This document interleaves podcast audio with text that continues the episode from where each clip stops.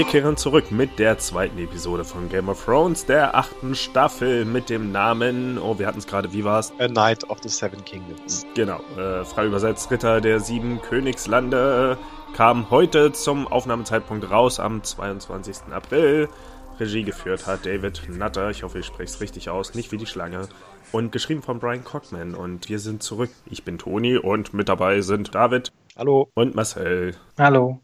Heute jeweils ohne Beinamen, sehr gut. Ja. Wir sind Ohne die Beinamen. Befleckten halt. aber mit Beischlaf und daher die Befleckten. Wir hatten ja letztes Mal schon eine tiefgehende Analyse der Geschehnisse von äh, Game of Thrones und äh, wir haben uns wagemutig wieder in die Ereignisse gestürzt. Vielen Dank erst einmal für alle, die äh, unsere Analyse vom letzten Mal mitverfolgt haben. Vielleicht ähm, geht es diesmal sogar noch mehr in die Tiefe. Ich habe äh, einige Theorien gelesen, vor allem wenn es dann darum geht, wie es weitergehen wird. Darüber können wir auf jeden Fall dann noch sprechen. Aber ja, die ganze Episode findet innerhalb von Winterfell statt und äh, zeigt die Vorbereitungen auf die Schlacht gegen die Weißen Wanderer. Es ist äh, eine perfekte Nachstellung der Ereignisse von Der Herr der Ringe und die zwei Türme, inklusive der Gesangseinlage. Und äh, das, das ist gar nicht so nah dran vorbei, denn ich habe dann gelesen, dass der äh, Showrunner tatsächlich ähm, äh, Game of Thrones, äh, nee, Herr der Ringe studiert hat für die Ereignisse in dieser Folge. Also die, Ja. die, die Kriegsvorbereitungen in Herr der Ringe. Äh, Man hat sich wohl auch an der Dauer orientiert. Die nächste Folge wird wohl die größte Schlacht, die bisher in Film und Fernsehen zu sehen war, also bei Game of Thrones noch übertreffen, äh, äh, bei Herr der Ringe noch übertreffen. Das wird wohl sehr aufregend. aber du weißt noch nicht, wie lang die Episode ist, oder? Äh, ich glaube 86 Minuten oder so. Oh. Also. Sollte wohl die längste bisher sein. Also, soweit ich mich erinnere, die, ähm, wir hatten mal eine längere Kriegsfolge, die auch um Winterfell ging. Ich weiß auch noch, dass das komplett nur diese eine Schlacht war. Also solche Folgen hatten wir jetzt, glaube ich, schon mehrmals, wo es wirklich nur ein Krieg zu sehen war für die komplette Folge. Aber ich erinnere mich, dass die auch länger war. Ja. Das war in Aber dem es Fall aber ein Staffelfinale. Ja. Wird nächstes Mal auf jeden Fall spannender. aber ja, hier, hier haben wir schon äh, sehr viel zu hören bekommen. Also sie versuchen wirklich ähm, so viele Charaktere wie möglich reinzubringen in den verschiedenen Szenen. Und ich bin immer wieder überrascht, wer so alles mit äh, auf Winterfell ist, den wir bisher jetzt nicht in dieser Staffel gesehen haben, so wie der Bluton zum Beispiel. Also man könnte halt sagen, alle sind da. Cersei ist in Königsmund, äh, der Berg ist in Königsmund Und der und Piraten. Ascha oder Ascha und der Piratentyp ist auf den Eiseninseln. Und das war es eigentlich schon. Das war's. Alle anderen Ja. sind in Bluthund Winterfell. haben wir doch letzte Folge schon gesehen, oder? Haben wir ihn gesehen? Ja, der Bluthund ist ja auch auf Winterfell. Das, Ja, ja, aber weil Toni ja gerade meinte, dass wir ihn Okay. erst jetzt gesehen haben, aber der ich war doch in der ersten Folge schon gesehen. erinnern. Okay, na gut. Ähm, Ja, wie hat euch die Folge gefallen? Wie fandet ihr die zweite Episode von 8? ähm, ich denke, etwas schwächer als die davor. Äh, aber sie war jetzt auch nicht schlecht. Es war halt einfach so eine Vorbereitungsfolge auf die Schlacht. Alle sind jetzt da, man unterhält sich. Äh, die haben die Charaktere ja lange aufgebaut, deswegen waren dann auch so ein paar interessante Gespräche dabei. Äh, einige Sachen hat man ja auch vergessen, deswegen war man teilweise auch überrascht in den Gesprächen. Äh, aber es war schon ganz cool. Und dann geht's ja nächste Woche dafür dann spannend weiter. Also ich fand es vergleichsweise besser als die letzte Episode. Ich erinnere mich auch schon wieder kaum an die Sachen vom letzten Mal, also wirklich nur so, so einzelne Versatzstücke. Es war halt ein, ein Staffelstart letztes Mal und es waren so, also es waren halt Dinge zu sehen, die einfach daran angeschlossen haben, was vor zwei Jahren mal passiert ist. Und jetzt in dem Fall war es, sie haben eben äh, entschieden, in diesem einen Setting zu bleiben und im Prinzip nur eine Sache zu machen, nämlich zu reden über die Dinge, die passieren werden. Aber darin war es dann eben auch relativ konsequent, ähm, auch was das Tempo anging. Und es waren halt keine fünf Minuten Drachenreitszenen drin und sowas, sondern es war, es hat sich mehr wie Game of Thrones wieder angefühlt, finde ich. Auch wenn immer noch relativ schnell zwischen den Szenen hin und her gesprungen wird, zumindest für Verhältnisse dieser Serie, weil eben viele Charaktere da sind, die zu sehen sein sollen. Ich weiß nicht, ob wir letztes Mal darüber gesprochen haben, aber die Struktur von Buch und Serie war ja viel mehr für eine Folge einem einzigen Charakter zu folgen oder zumindest für eine halbe Folge und dann die andere Hälfte der Folge zu einem anderen Charakter zu springen oder manchmal war es eben in vier unterteilt und jetzt springt es doch viel, viel schneller hin und her, aber so wenigstens vom Ton war es ungefähr das gleiche und äh, ich glaube, die vielen Gespräche, die so geführt wurden, haben eben dazu geführt, dass äh, jetzt so viele Theorien im Internet entstanden sind, wer wie aus der Schlacht herausgehen wird, die da auf uns zukommt. Wie fandest du die Folge, Marcel? Ja, ähm, ja, als Vorbereitungsfolge halt ähm, ganz okay. Also, wie gesagt, das, das, man merkt ja, es kommt weiter was Großes halt. Das war jetzt nicht so groß erwähnenswert. Ähm, ja, aber viele lustige Aufeinandertreffen, ähm, tolle Geschichten. man hat neue Erfahrungen gemacht. äh, wie zum Beispiel, warum der eine jetzt diesen Beinamen hat mit den riesen ähm, Töter, ja. ähm, Witzige Geschichte. Ja. ja, es ist interessant, dass du lustig erwählst, weil für mich war das viel mehr Game of Thrones, die Sitcom, als alles, was jemals vorher passiert ist. Also wenn jemand mal entscheiden sollte, eine Spin-off-Serie als Game of Thrones Sitcom zu machen, die nur in Winterfell spielt, dann würde es wohl ungefähr so aussehen, wie diese Folge es war. ja, es hätte halt nur noch Lachen gefehlt. Die zwei saßen da, da kommt jemand rein, oh, ich muss mir jetzt meine Eier am Feuer wärmen. Hahaha, Publikum lacht. Der mhm. nächste kommt rein, ich wurde, ich war bei einer Riesen im Bett oder so, Publikum lacht wieder. Das hatte schon was. Ja, vor allem die Szene, als er auftaucht, also als die ganzen zurück nach Winterfell kommen und er sagt, dann sagt, ist die, die, ist die große Frau noch hier oder irgendwie sowas und dann zur Kamera mhm. guckt und das sind alles so Sachen. Ähm, oder sagen wir knapp an der Kamera vorbei, sonst wäre es schon komplett Meta, aber ja, es waren halt all diese Szenen. ja. äh, das Einzige, wo es offensichtlich nie funktioniert, ist bei Sansa und bei, ähm, bei, bei, wie heißt sie? Khaleesi? Naja. Daenerys. Daenerys, so, so ist ihr Name. Bei Daenerys, weil die beiden einfach zu bitter ernst sind äh, für, für alles. Stimmt, da war nochmal das. Aber sie hatten einen Witz, John ist so klein. Ja. ja, genau, wieder das, wo, wo das war schon Mal schon angesprochen hattet. Ja, habe ich mir auch aufgeschrieben. Halt ich denke, es wird pro Folge jetzt passieren, außer er stirbt vielleicht in der nächsten. In der nächsten. Selbst dann, mein Gott, wäre er größer, hätte es seinen Kopf getroffen. selbst dann, wenn er vielleicht beerdigt wird, dann sie nur ein kleines Grab ausheben müssen oder so, selbst dann könnte ich mir noch eine Bemerkung vorstellen. Aber ist er eigentlich, eigentlich Kit Harington jetzt nicht viel kleiner als äh, zum Beispiel die Schauspielerin von Danilo? Es war ja zumindest das, was man immer so sieht in den Kulissen, ist er ähm, einen halben Kopf größer als sie, also nicht einen ganzen. Also, also aber der trägt wohl hohe Schuhe, habe ich erfahren. Er kann nicht so winzig sein. Also in der Szene in der Krypta ja. wirkte er schon sehr groß, als er im Hintergrund zu sehen war. So groß, dass ich mich gefragt habe, ist das gerade wirklich John dort im Hintergrund oder mhm. haben sie dort getrickst? Aber wenn man ja, ihn eben okay. neben anderen Schauspielerinnen wie der von Sansa stehen sieht, dann ist er schon deutlich ein Kopf kürzer. Okay. Ähm, und natürlich hast du recht gegen Brienne, aber die ist ja größer als alle welche Szene ich sonst auch schwierig fand, war jetzt äh, das mit, äh, ja, dass sie da jetzt noch so eine kleine Beziehung mit Aria da, äh, da reingebracht haben, wo man irgendwie, weiß nicht, äh, klar, sie ist noch ziemlich jung und so, man fragt sie halt, wie, wie aber wie, wie komisch es auch für diesen Schauspieler halt sein muss, da jetzt mitzugehen. Hm. Und für das Publikum, die kleine Aria, sie ist erwachsen. Ja. Aber ist das Musste nicht, das jetzt sein? Ist das nicht der Punkt, dass, dass sie eben über diese acht Staffeln genau diesen Wandel gemacht hat und nicht mehr die kleine Aria ist?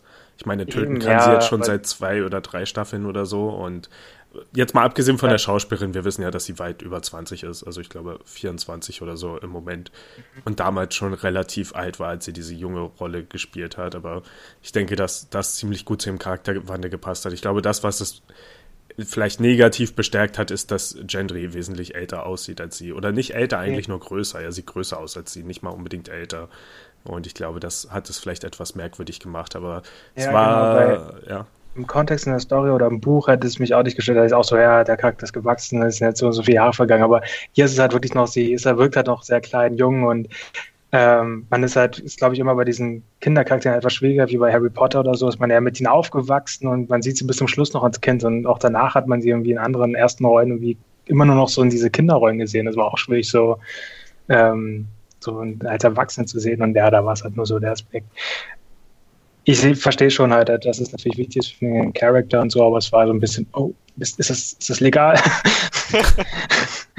Ich glaube, das hast du damals schon bei der Szene mit Tommen gesagt in äh, Staffel 5. Ja. So. Ich habe auf jeden Fall auch ein, äh, ein, ein Recap der Folge vorhin gelesen. Ich weiß gar nicht mehr warum, doch weil ich den Folgentitel irgendwo rausfinden wollte, ob es einen offiziellen Deutschen gibt. Und ich weiß nicht mehr, welche Seite es war, aber da war auch die ganze Zeit nur so Anmerkung von dem Autor, sowohl in der, in der Titelunterschrift als dann auch mitten im Text so.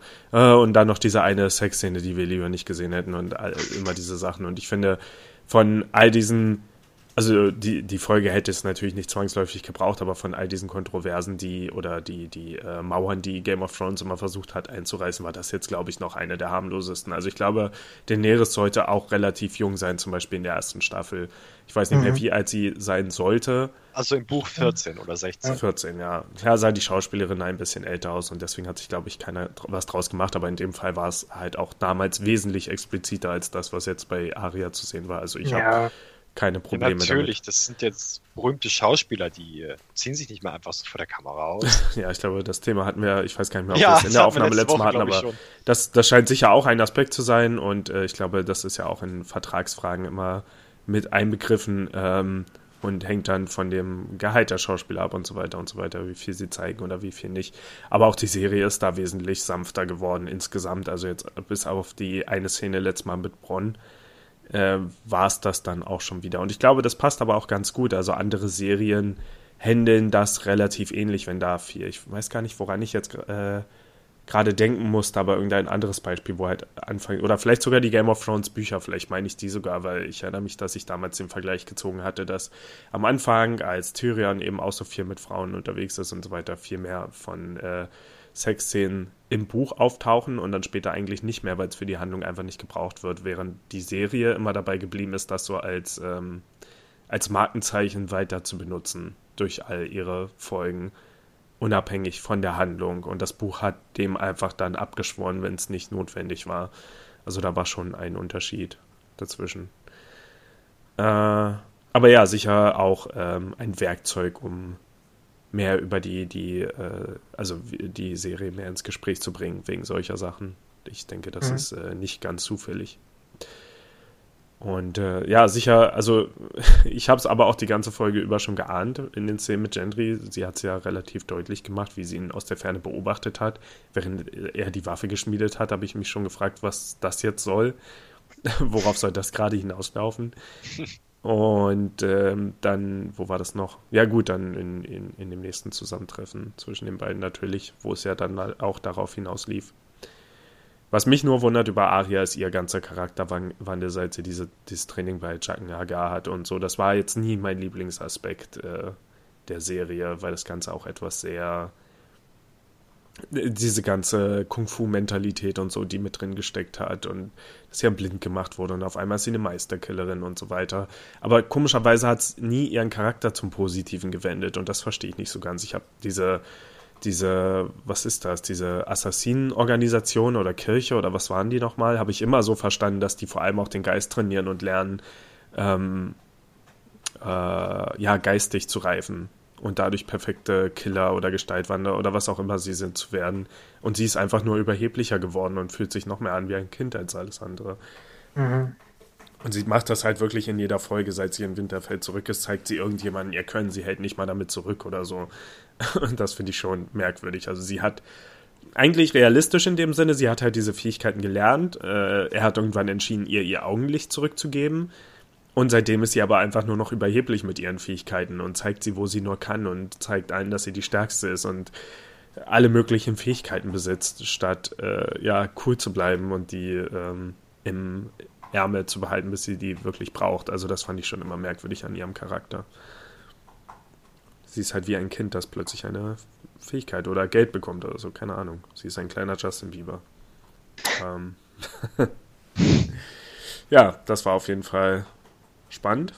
Ähm, was denn noch Schönes passiert? Eröffnet hat es ja mit äh, Jamies ähm, Gerichtsanhörung.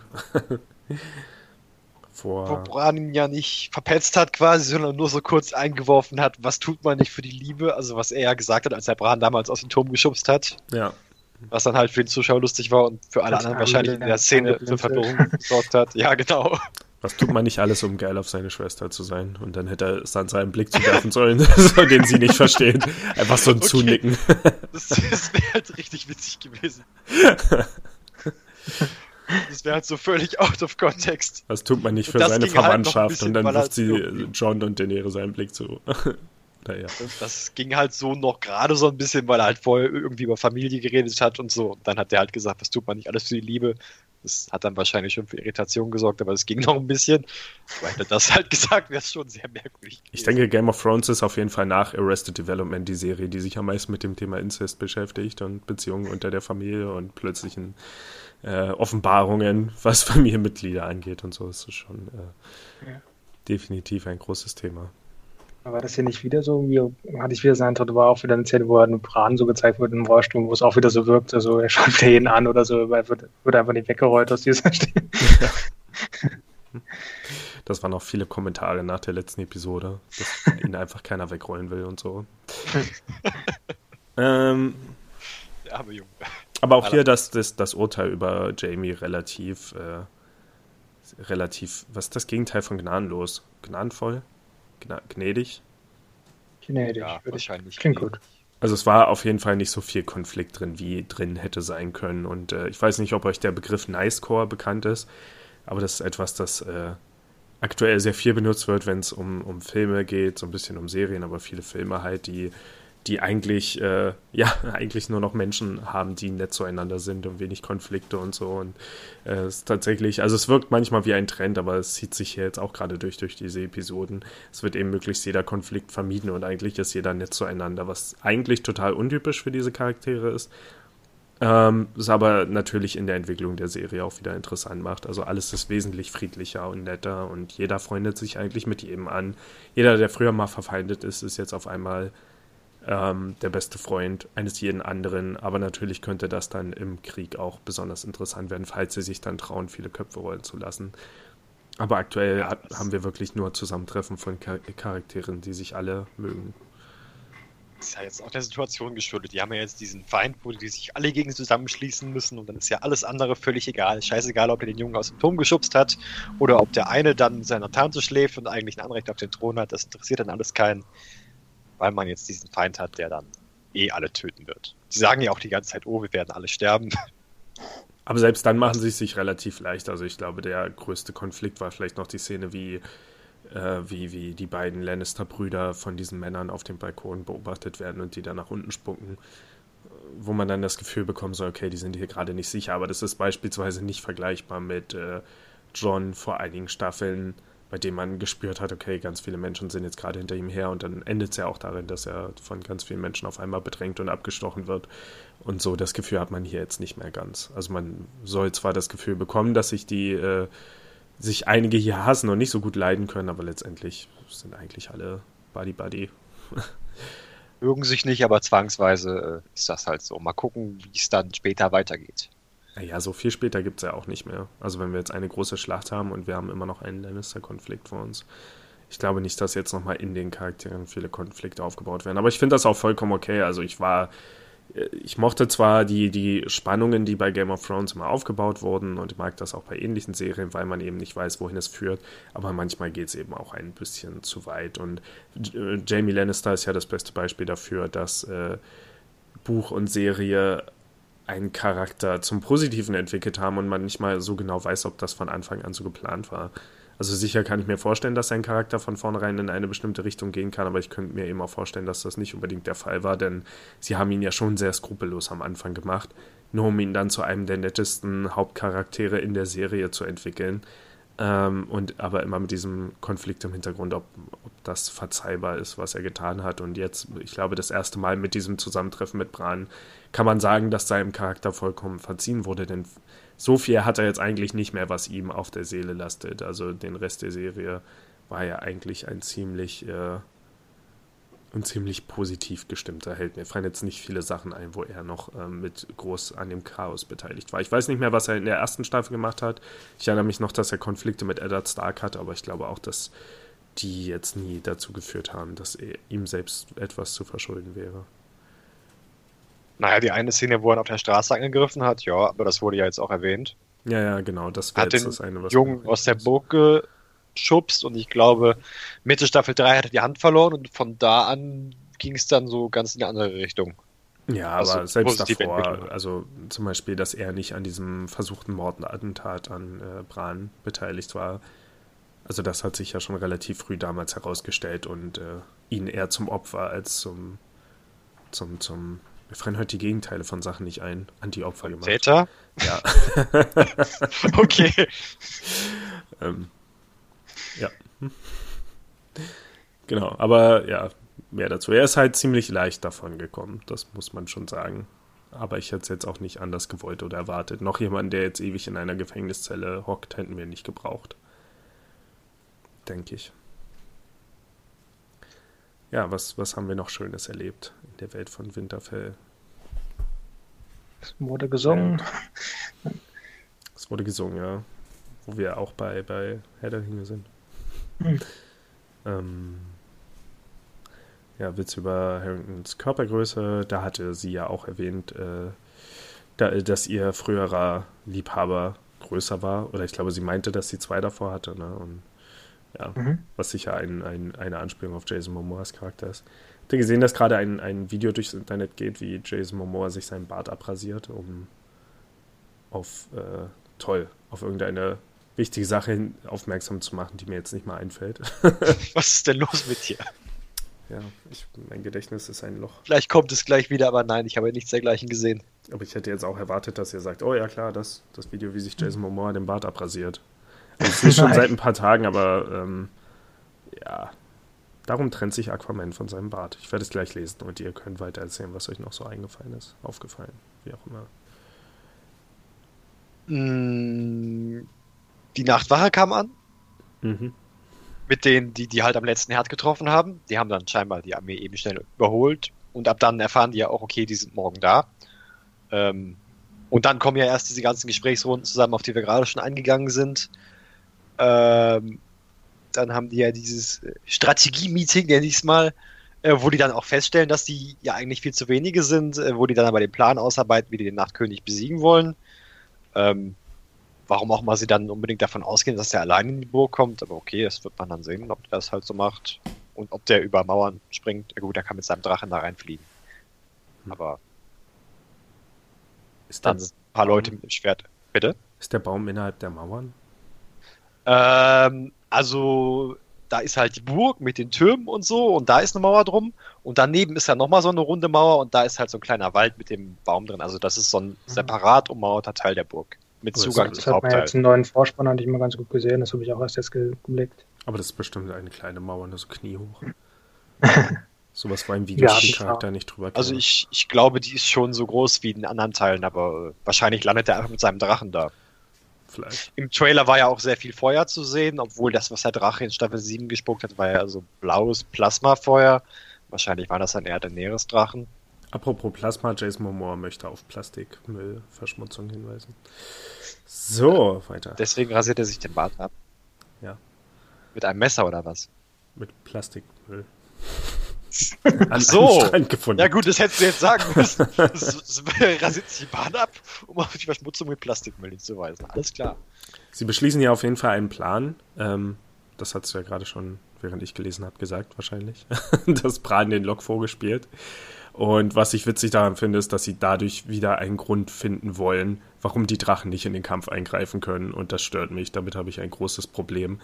Denn ich bin immer noch der Meinung, dass. Also, ich, bin- auch da denke ich so, einerseits die Drachen sind so ein, so ein äh, großer Joker, dass man sie eigentlich nicht leichtfertig losschicken sollte, weil wir jetzt gesehen haben, wie leicht sie auch zu treffen sind wenn sie nur von einem fliegenden Geschoss getroffen werden und dann schnell auf die andere Seite gezogen. Andererseits sind sie trotzdem das Stärkste, was sie haben. Und wenn die Armee da draußen wesentlich größer ist als die, die in Winterfell wartet, dann bleiben eigentlich nur die Drachen als Lösung. Aber hier haben sie eben einen Weg gefunden, die Drachen zurückzuhalten, weil sie bei Bran bleiben sollen. Aber warum? also klar sollen die Drachen Bran beschützen, aber ich glaube nicht, dass sie das beste Mittel dafür sind. Ich glaube, es würde mehr Sinn machen, den Rest der Armee bei Bran zu lassen und die Drachen alleine in den Kampf zu schicken. Naja, oder halt auf den Drachen vom Ja. Nachtkönig zu reagieren, weil der Drache ist ja nicht gerade klein, den sieht man ja kommen. Das äh, stimmt auch, aber noch äh, weiß ja keiner, dass der Drache unbedingt im Kampf dabei ist. Also, Aber ich denke, die gehen schon davon aus, weil die wissen ja, dass der den Drachen hat und damit auch die Mauer zerstört hat. das stimmt auch. Aber Ja. ich denke trotzdem, dass es. Äh, also, ich bin immer noch der Meinung, dass die Drachen eigentlich nur sinnvoll und realistisch benutzt werden können, realistisch in Anführungsstrichen, aber dass diese Schlacht eigentlich nur gewonnen werden kann, wenn die Drachen vorher die Hälfte der feindlichen Armee wegschmelzen. Was natürlich ein langweiliger Kampf wäre, aber diese übertriebenen Maßstäbe, die immer benutzt werden, um zu sagen, oh, die sind, weiß ja nicht, hunderttausendmal so viel wie wir.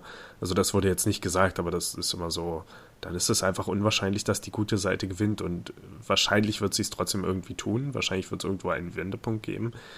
Aber naja, Gut, wir haben also, ja, äh, wenn die 300 ich werde ausschalten, ja, ich werde ausschalten, wenn Cersei mit ihrer Armee kommt, um alle zu retten. Dann mache ich aus. das Weil das wäre dann wirklich absolut lächerlich. Das wäre ein bisschen furchtbar, ja. So schnell kann sie da nicht hinkommen. Und äh, ja, es wäre generell scheiße. Und du hast ja eine Folge lang nicht gesehen. ja. Und, oh, und, dann sollen, dann versuchen die mir zu erzählen, dann gibt es so einen kleinen Flashback, bevor die Armee ankommt, dass sie ja schon die ganze Zeit unterwegs waren. Mhm. Ja, Nein, also das wäre lächerlich. Auf fliegenden ähm, Schiffen. Ja, genau. Äh, ich denke nicht, dass das passieren wird. Das wird irgendwie sehr dramatisch. Vielleicht müssen die auch noch nach Süden fliehen oder so. Wir haben ja noch drei Folgen. Ich weiß jetzt nicht, ob der Nachtkönig dann in der Folge schon besiegt wird, aber womöglich. Hm. Weil die müssen ja auch noch irgendwie die Thronfolge regeln in den letzten drei Folgen und Cersei besiegen. Also wer weiß. Auf jeden Fall spannend, dass die, äh, dass die Weißen Wanderer attackiert werden, bevor äh, Cersei angegriffen wird oder umgekehrt, aber dass dieser Konflikt vorgezogen wird, überrascht mich doch, weil die Weißen Wanderer ja. schienen immer die größere Bedrohung gewesen zu sein. Aber, du bist jetzt überrascht, dass die Weißen Wanderer angegriffen werden? Dass die Weißen Wanderer, also dass der Konflikt mit den Weißen Wanderern vor den Konflikt mit Cersei gezogen wird, macht für mich in der Geschichtserzählung erstmal nicht viel Sinn, weil die. Aber der Wanderer, Konflikt kann nicht warten, weil die jetzt da sind ja, in der realistischen Zeit in der Serie, die von einem Autor da reingeschrieben wurde. Aber das heißt ja nichts. Also trotzdem waren sie ja. Sinn, ja, aber das war ja schon das Anfangsproblem in der letzten Staffel, dass sie nicht nach Norden konnten, ehe die mit Cersei fertig waren. Und dann hatten die das, den Deal mit ihr und sind dann zuversichtlich nach Norden gegangen, um sich dann auf die Schlacht vorzubereiten. Und dann haben sie halt erfahren, okay, die hat uns verarscht. Aber dann war es auch zu spät, weil die ja schon fast vor der Tür standen. Also nach allem, was wir vor Beginn der achten Staffel wussten, hätte Cersei längst unterwegs sein können nach Winterfell, um es einzunehmen, weil sie nicht an die Bedrohung durch die Weißen Wanderer glaubt und die überraschen will. Aber dass dieser Konflikt jetzt. Ja, gut, aber sie hat ja trotzdem nicht mehr Leute als Daenerys. Also, wenn die dann nur gegeneinander kämpfen, dann gewinnen die ja mit ihren Drachen und so. Das ist ja die Frage, was passiert. Ich glaube nicht, dass auf einmal ein Mathematikspiel gespielt wird, wo es heißt, oh, die haben jetzt so und so viel durch die Weißen Wanderer verloren. Jetzt haben sie keine so guten Chancen mehr gegen, den, äh, gegen, gegen Cersei. War das wäre ziemlich langweilig.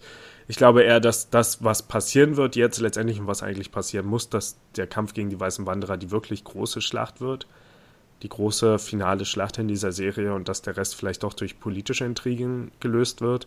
Dadurch, dass jetzt eben äh, der, das erste Mal der Konflikt zwischen John und äh, Dings hier, Daenerys angekündigt wird, ähm, weil sie eben angesprochen hat, dass er der nächste Thronfolger wäre, jetzt wo er ein Targaryen ist oder wo sie weiß, dass er ein Targaryen ist. Und ja, ich kann mir einfach nicht vorstellen, dass ein Krieg und danach noch ein Krieg geführt wird. Also vielleicht, wenn die Drachen dann vom Tisch sind, aber das wäre einfach nicht besonders aufregend, glaube ich. Und es wäre auch nicht unbedingt das beste Storytelling. Weil die Weißen Wanderer waren schon immer die größere Macht oder die größere Bedrohung von außen. Und Cersei war lange Zeit die schlimmste Bedrohung, was so jetzt wirklich äh, ihre Persönlichkeit und alles, was sie so getan hat, angeht. Aber Inzwischen ist sie das halt einfach nicht mehr. Also es wäre merkwürdig. Ja, aber sie sitzt ja immer auf dem Thron und es geht ja nochmal sehr darum, wer ja, jetzt letztlich auf dem Thron sitzt. Und deswegen ja. müsste man ja den Konflikt mit Cersei oder über den Thron halt bis zum Schluss entziehen und den Weißen Wanderer ist jetzt erstmal davor gezogen, weil es noch nicht um den Thron, Thron geht anscheinend. Hm. Aber, aber ich glaube auch nicht, dass es da nochmal eine größere Schlachtszene gibt. Das könnte ja. natürlich auch passieren. Es gibt übrigens ähm, das neue Blu-ray-Magazin ist gerade draußen und hat wieder verschiedene Cover und zwar alle zu Game of Thrones. Ich habe mir die Jon Snow-Variante ausgesucht, aber es gibt eben auch noch andere. Einmal natürlich mit äh, Daenerys auf dem Thron und ich glaube dann auch eine Version mit dem Nachtkönig, was ich mhm. ganz witzig finde.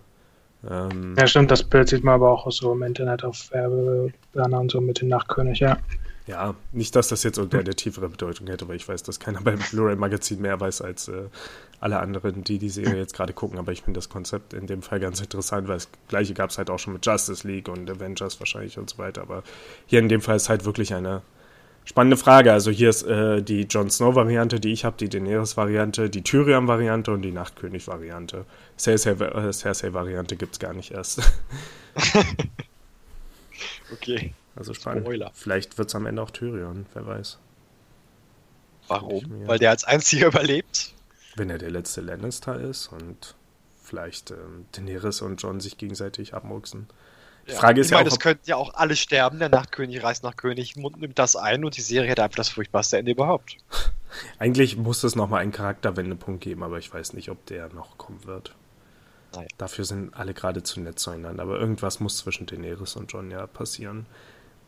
Ich würde auf jeden Fall interessieren, ob beide jetzt ihren eigenen Drachen reiten in der nächsten Folge. Darauf scheint es ja hinauszulaufen. Deswegen auch diese eine Drachenreitszene. Und wenn beide Targaryen sind, macht es ja auch irgendwo wieder Sinn. Vielleicht kämpfen ihre Drachen dann gegeneinander. Also sie auf ihren Drachen. Ja. Vielleicht haben wir einfach eine kleine Szene, wie Daenerys ihn von Drachen runterschubst. Haha, eine Chance.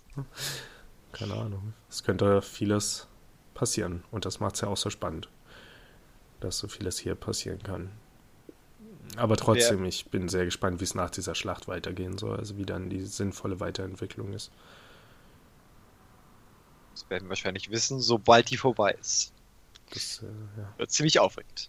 Naja, und wir wissen ja jetzt zum ersten Mal so ein bisschen, was die weißen Wanderer überhaupt wollen. Vorher waren die ja einfach da und die töten halt alle, aber jetzt haben die ja scheinbar doch so ein bisschen eine Idee, was deren Plan ist. Also, dass sie halt Bran töten, weil der quasi das ganze Wissen der Menschheit mhm. äh, also er ist quasi das Internet. Ähm, er hat quasi das ganze Wissen zugänglich und deswegen wollen die ihn töten. Und vorher gab es ja mal so ein paar Theorien, was will der eigentlich? Und dann gibt es ja da diese, äh, diese Geschichte von dem äh, Prinz, der versprochen wurde, wo die rote Frau ja immer so ein bisschen von erzählt hat. Dann ist ja die Frage, wurde die jetzt vielleicht dem Nacht Nachtkönig versprochen und wer ist dieser Prinz und so. Und es deutet sich ja jetzt so ein bisschen an, oder so ein bisschen oder sehr stark an, dass John dieser Prinz ist, der versprochen wurde oder der prophezeit wurde mhm. äh, der Nachtkönig besiegen wird, wie auch immer das passieren soll. Äh, hm. Ja. Es bleibt spannend mit den Theorien. Interessant. Ähm, ja, Theorien habe ich dann auch gleich noch. Ich überlege nur gerade, ob jetzt aktuell zu der Serie, also es sind natürlich viele Sachen passiert. Ähm, Ach so, ja, die Krypta. Immerhin, immer wieder wurde irgendwelchen Charakteren angeboten, ja, geh doch in die Krypta. Nein, ich bleib da, weil das und das. Ich war der Erste, der einen weißen Wanderer getötet hat. Äh, aber du musst dahin, weil du bist so clever. Dich brauchen wir hier. Du musst nachher aufpassen oder so. Mhm. Ja, zum Teil gehen die Leute in die Krypta, zum Teil halt nicht. Ja, Gibt die ja Krypta ist auf jeden kleine Fall Kind. Der. Ja, wer, wer, war das kleine Kind eigentlich nochmal? Das war doch diese eine, die ist. Nein, das war einfach ein Statist.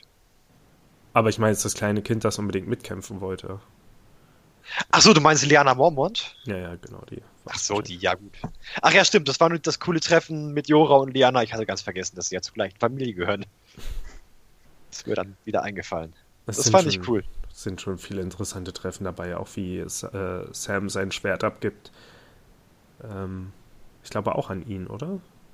Ja, mhm. weil er quasi mit seinem Vater gekämpft hat. Also das sind immer so viele Beziehungen, die behält man gar nicht alle ja. im Kopf. Und dann soll man denken, boah, krass, emotionaler ja, Moment.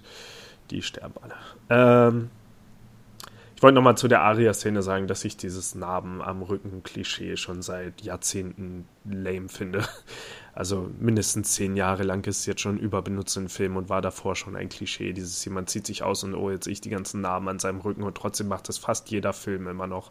Ich verstehe es einfach nicht. Ich verstehe nicht, was so cool daran sein soll oder warum die Schreiber nicht verstehen, dass sie hier die ganze Zeit einfach nur äh, platten Boden weiter platt treten der schon seit Ewigkeiten bedient wird. Und das funktioniert für überhaupt keinen. Wir wissen, dass diese Charaktere alle eine schwere Vergangenheit haben. Wahrscheinlich haben die alle Narben auf dem Rücken. Jeder einzelne von denen. Hm, ja, hä? Das war halt für die Leute, die jetzt angefangen haben, die gucken dann, oh, oh, okay, die hat ein schweres Leben, ziemlich aufregend. Ja. Ich gucke gerade meine zweite Folge Game of Thrones, vielleicht gucke ich die anderen Staffeln auch noch. Wahrscheinlich ist genau das.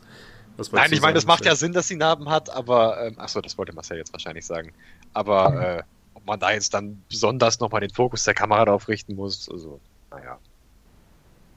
Also, es ist halt immer die gleiche Einstellung. Jemand liegt unten und guckt dann so an der Seite hoch und sieht, oh, da sind Narben auf dem Rücken. Und uh, mir fällt jetzt kaum ein Franchise ein, wo das nicht schon gemacht wurde. Also wirklich, meins ernst, es wird einfach überall gemacht. Und ich habe diese Szene bestimmt schon hundertmal gesehen in verschiedenen Varianten. Und es ist immer gleich furchtbar.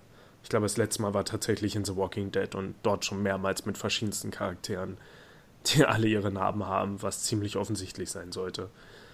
Ähm, was wir gar nicht erwähnt haben, aber sicher auch wichtig war, war die Szene zwischen Sansa und äh, Daenerys, äh, wo Sansa nochmal, also wo die beiden fast Freunde werden und Sansa dann erwähnt, dass der Norden unabhängig bleiben soll.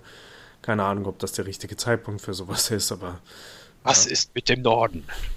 Auch da ist Daenerys auf jeden Fall für den Moment äh, ein bisschen, bisschen anti. Sie wird schon, wird schon etwas unsympathisch. Also für mich war sie das schon immer, aber ich finde jetzt auch in den Augen der meisten verliert sie vielleicht so ein bisschen Sympathiepunkte, würde ich sagen, mit äh, ihrem Verhalten. Sie wirkt jetzt halt auf einmal wie die große Eroberin.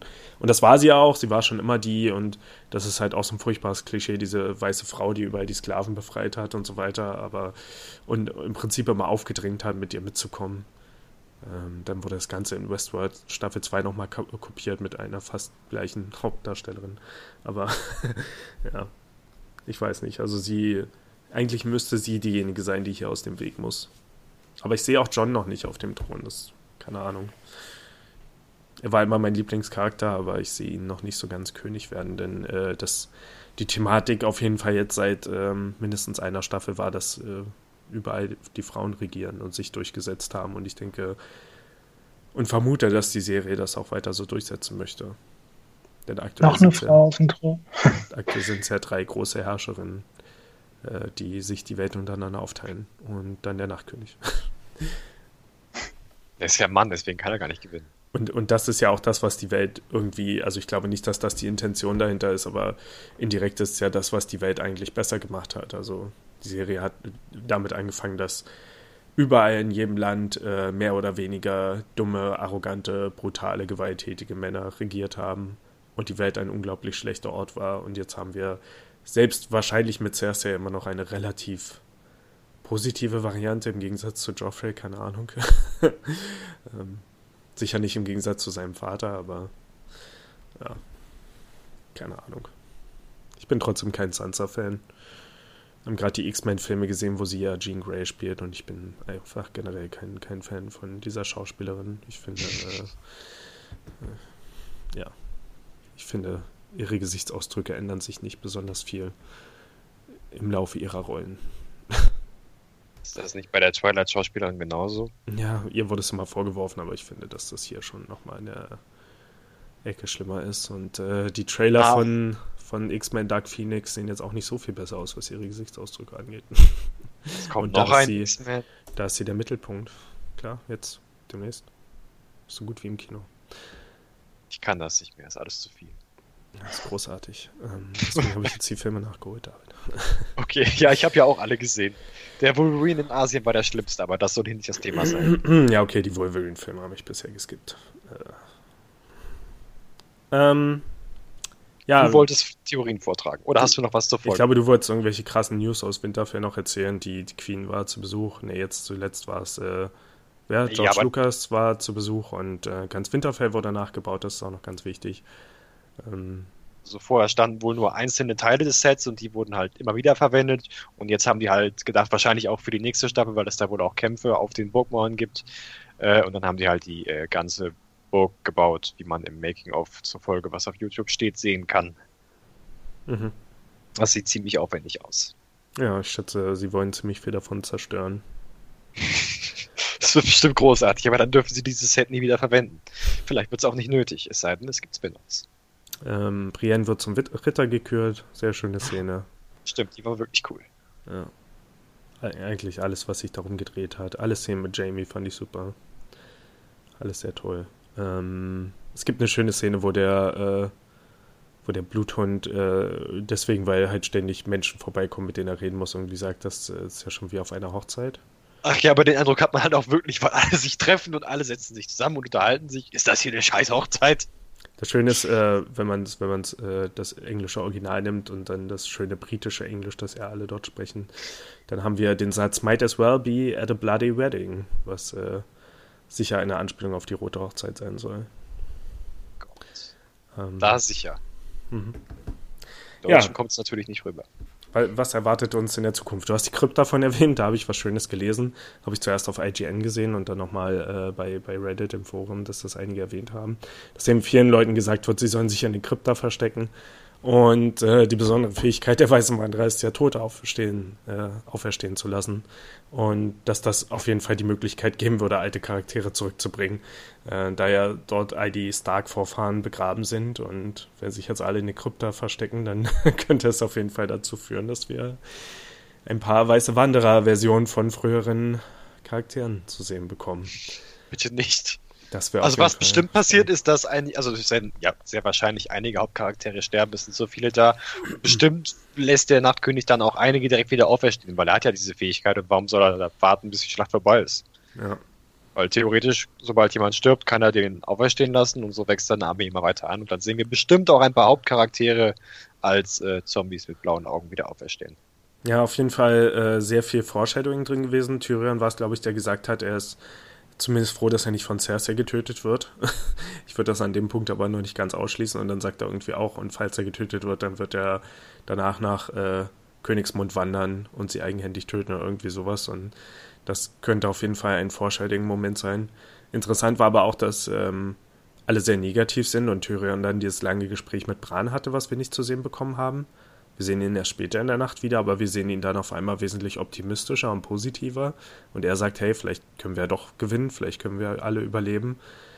Auch das finde ich interessant, weil wenn er wirklich dieses Gespräch mit Bran hatte und Bran mehr weiß als alle anderen, dann, hm, wer weiß.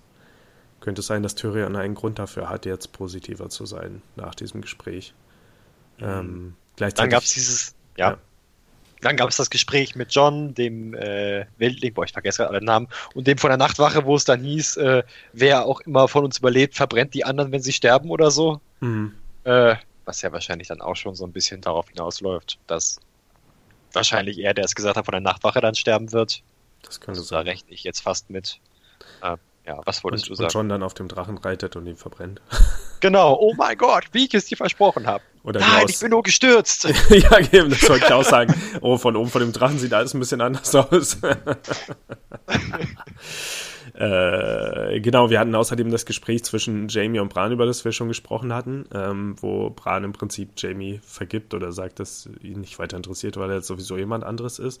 Und wie war denn das nochmal? Jamie sagt, glaube ich, ähm, aber was ist danach? Und Bran sagt, warum denkst du, dass es einen danach gibt oder so? Oder woher willst du wissen, dass es danach etwas gibt oder so? Das war auch schon wieder sehr verheißungsvoll. Nein, woher weißt du, dass es einen danach gibt? So, als würde er fragen, ich weiß es, aber ich habe das doch keinem erzählt, woher weißt du das? Ja, aber ich glaube nicht, dass das die Bedeutung war. Woher weißt du denn, dass es einen danach gibt? Ich meine, in so einem Fall würde so man es einfach nicht erwähnen, weil dann geht man ja davon aus, sondern. Ah, denke, aber das hat er halt gesagt, deswegen fand ich die Formulierung merkwürdig. Woher weißt du, dass es einen danach gibt? Aber dann frage ich mich gerade, was die, was die Originalaussage gewesen wäre. How would you know? Keine Ahnung. How do you know that? Ja, keine Ahnung. Also ich, ich, denke schon, dass der Kontext vielleicht ein bisschen verloren geht im, im Deutschen, aber sicher bedeuten soll, Warum, wie kommst du denn darauf, dass es einen danach gibt? Ich denke, ja, das wahrscheinlich ist schon, sollte es das im Englischen heißen. Ja, ich denke auch. Ähm, ja, ich denke, die, die Charaktertode sind auf jeden Fall interessant. Ich denke, Grauvum wird sterben. Wir hatten da viel Foreshadowing. Äh, Im Prinzip, das war auch äh, interessant, als ich bei Reddit gelesen habe, da war so eine ganze Liste mit äh, Charakteren, die irgendwas zu irgendjemandem gesagt haben und dann immer irgendwie die, die Jahreszeit dahinter, wie lange dieser Charakter gelebt haben wird nach der nächsten Folge, weil, weil sich halt irgendjemand von ihm verabschiedet hat oder gesagt hat, wir machen das und das danach. Und bei ihm war das ja auf jeden Fall der Fall. Hier steht zum Beispiel Liana wishes Jorah good fortunes, RIP Jorah 2011 bis 2019 oder? Oder Sam, I see you when it's over. Und dann was haben wir noch? Genau, Grauwurm halt, der wahrscheinlich sterben wird nach dieser Ankündigung, was sie äh, nach der Schlacht tun werden. Sowas funktioniert halt nie. Ähm, hier auch Arise, äh, Serbrian of Tart, You've Been Knighted und ein RIP drunter. Also solche Sachen. Immer wenn so einem Charakter sowas passiert, kann man eigentlich ziemlich sicher davon ausgehen, dass das der letzte Moment war, letzte große Moment. Also ich glaube, die Idee, zum einen ist halt ein bisschen so ein Klischee und eins, das sich meist auch bewahrheitet. Wenn sich Charaktere sowas vornehmen, dann soll das halt eigentlich nur sein, damit der Tod danach extra tragisch wirkt. Aber es ist eben auch ein Zeichen dafür, dass ähm, die Reise dieses Charakters abgeschlossen ist, also dass die Charakterentwicklung vorbei ist. Brienne wollte nichts anderes werden. Sie hat jetzt ihr Ziel erreicht, sie ist ein Ritter geworden und der Charakter, Charakter ist jetzt eigentlich erledigt. Und ich denke auch, dass sie das Feld hier ein bisschen ausdünnen werden. Ich glaube aber auch, dass die Serie vielleicht zu nett geworden ist, um es zu grausam zu machen. also früher haben wir ja wirklich Hauptcharaktere überall sterben sehen, aber dieses Mal, also hier kann ich es mir nicht vorstellen, dass so viele sterben. Ich glaube, sie schicken schon ziemlich viele in die Schlacht, die verzichtbar sind. Oder was denkt ihr? Also wir werden hier sicher keine Daenerys, kein Jon Snow, wir werden kein, kein Bran, kein, was weiß ich, ihr wisst schon, wir werden kein Jamie, kein Tyrion sterben sehen wahrscheinlich. Also nichts davon kann ich mir einfach nicht vorstellen. Nein, aber vielleicht Jora, also Sam denke ich auch nicht. Den Typen von der Nachtwache, der ist eh so ein zweiter Reihe Hauptcharakter, wenn überhaupt. Ähm, Obwohl Jamie könnte ich mir vorstellen. Ja, vielleicht einen der Lannister-Brüder. Ich glaube, Jamie ich ist auch halt eigentlich zu Ende mit seiner Reise und ich kann mir nicht vorstellen, wie seine Geschichte weitergeht, wenn erstmal ein Targaryen auf dem Thron sitzt. Außer genau das ist dann irgendwie die, der große Twist, aber das glaube ich auch nicht. Also leider kann ich mir auch bei ihm vorstellen, dass er danach Abschied nimmt. Ähm, weiß nicht, ob Arya oder Sansa, ich kann es mir fast das nicht vorstellen, aber es ist Game of Thrones, also wer weiß. Ja, ich glaube, Dann, Sansa wahrscheinlich nicht. Das wäre merkwürdig, wenn sie, ich glaube, vielleicht schon Genry. ziemlich festbleiben. Gendry vielleicht, ja, stimmt. Das könnte ich mir vorstellen. Ähm, was dann wahrscheinlich ausschließt, dass Arya stirbt. Außer sie stirbt, um ihn zu beschützen, aber das wäre sehr merkwürdig. Äh, ja, auf keinen Fall Liana Mormont, sie wird den Nachtkönig töten. Ähm, Wer ist denn? Ich vergesse ständig, wer, welche Rolle Liana spielt. Liana ist die Kleine. Ah, okay. Na gut, wir werden sehen, wie es weitergeht. Wir bleiben dran, hören uns nächste Woche wieder. Die Episode ging genau wie die nächste Game of Thrones Episode auch schon ganz schön lang. Ich denke, wir hören uns dann wieder. Bis nächste Woche. Bis nächste Woche.